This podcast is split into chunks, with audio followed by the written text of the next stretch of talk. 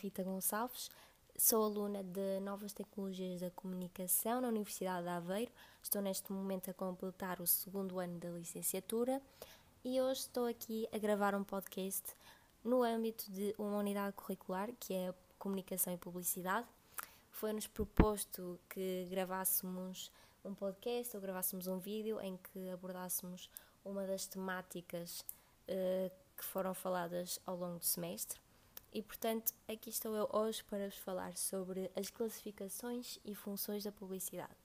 Acho que é um tema muito interessante para quem se interessa pelo, pela publicidade. Hoje em dia somos constantemente abordados por publicidade e nem damos conta, quer seja na televisão, quer seja nas redes sociais, e portanto acho interessante entender um bocado da teoria que existe por trás disto tudo. É importante começar pelo início e dizer que existem vários tipos de publicidade. Existe a publicidade direta ou personalizada.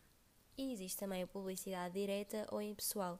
A primeira, a publicidade personalizada, como diz o nome, eh, é usada, por exemplo, numa abordagem de marketing direto, ou seja, é identificada exatamente qual é a pessoa, faz o uso dos seus dados pessoais, ou seja, do nome, do contacto, da morada, etc e orienta-se a publicidade para esta pessoa. Portanto, esta publicidade vai ser efetivamente personalizada a uma pessoa só. Depois, na publicidade impessoal, esta é normalmente associada aos meios de comunicação social, não é? Em que é passado, um, um, por exemplo, um spot na televisão e este não é orientado para ninguém em específico. No entanto, esta, este tipo de publicidade tem o poder, digamos assim, de tocar numa grande quantidade de pessoas. Não é ninguém em específico, mas abrange muita gente. Tipicamente, este é o tipo de publicidade mais conhecido, aquele com que nós mais vezes somos confrontados. Depois, falando agora sobre outra maneira de categorizar a publicidade, temos três tipologias. Ah, temos a publicidade privada, que tem que ver com uma, com uma empresa privada, precisamente, o exemplo de uma publicidade da NOS, uma publicidade da Vodafone. Depois temos a publicidade coletiva ou associativa, e esta está associada a um conjunto de entidades com interesse em comum. Temos, por exemplo, o exemplo de uma publicidade de um shopping, encaixa-se aqui. E por fim, temos a publicidade comunitária ou social, que é feita por entidades públicas e sem fins lucrativos. Atualmente temos um ótimo exemplo dos vídeos de sensibilização do DGS no contexto da Covid-19. Outra maneira de classificar a publicidade é dividi-la em publicidade ativa e publicidade passiva. Então, no contexto de uma publicidade tradicional, ou seja, mais passiva, o que se passa é que as pessoas veem os anúncios ou os spots televisivos e, e não existe propriamente forma de reagir ou interagir efetivamente com a publicidade. Ou seja, depois de ver a publicidade, a reação comportamental é apenas uma reação de compra e de ou de recomendação do produto. Por outro lado, numa lógica por trás do desenvolvimento de uma publicidade ativa, é que existe de facto envolvimento por parte do público. Ou seja, as publicidades deste tipo pedem que haja de facto uma interação, requerem um conjunto de interações e incentivam o público a ir, por exemplo, a um site, interagir, divulgar alguma coisa da própria pessoa. Por isso, há aqui outra lógica por trás disto tudo. Não quer dizer que isto acontece efetivamente, mas a lógica por trás do desenvolvimento deste tipo de publicidade é precisamente essa: é que haja sempre interação para além da compra ou da recomendação.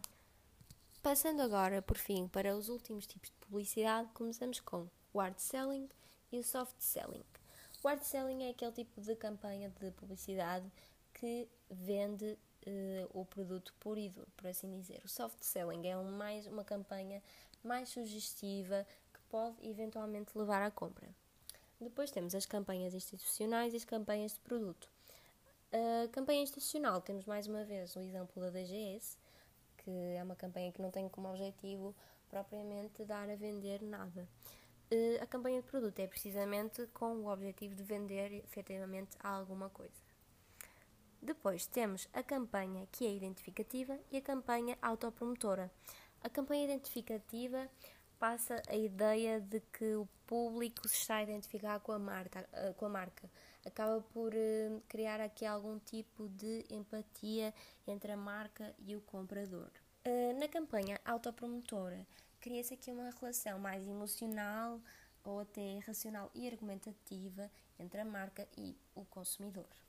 Mas afinal, para que serve a publicidade? Ou seja, quais são as funções da publicidade? Sem dúvida que informar os consumidores e apresentar os argumentos para a venda de um determinado produto, o consumidor deve, deve estar sempre informado sobre aquilo que está a, comprar. Depois, criar ou reforçar ou alterar a imagem e percepção que uma pessoa possa ter de um produto, uma publicidade é capaz de alterar totalmente a imagem que uma pessoa tem em mente sobre uma determinada marca. Além disto, a publicidade serve para credibilizar uma determinada marca, associar emoção, personalidade e estilo de vida a esta, porque muitas vezes uma pessoa acaba por comprar de uma, de uma marca ou um determinado produto apenas pelo estado de espírito que está associado a esta marca ou produto. E, por fim, obviamente, diferenciar, ou seja, diferenciar o que, é que, o que é que este produto tem que os outros não têm, o que é que este produto oferece para que as pessoas prefiram comprar este produto e não outro.